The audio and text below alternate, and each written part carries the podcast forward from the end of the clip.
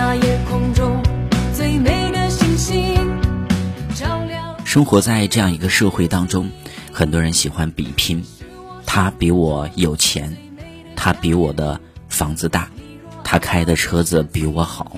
但是每个人的生活是不一样的，盲目的去攀比、去比较是不可取的。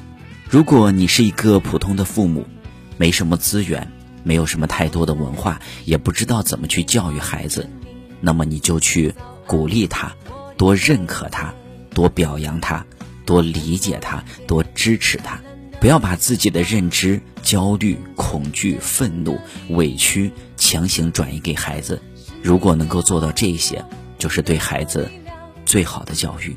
孩子若是平凡之辈，那就承欢膝下；若是出类拔萃，那就让其展翅高飞。接受孩子的平庸，就像孩子从来没有要求父母一定要多么好一样。穷不怪父，苦不责妻，孝不比兄，气不凶子。你陪我走路。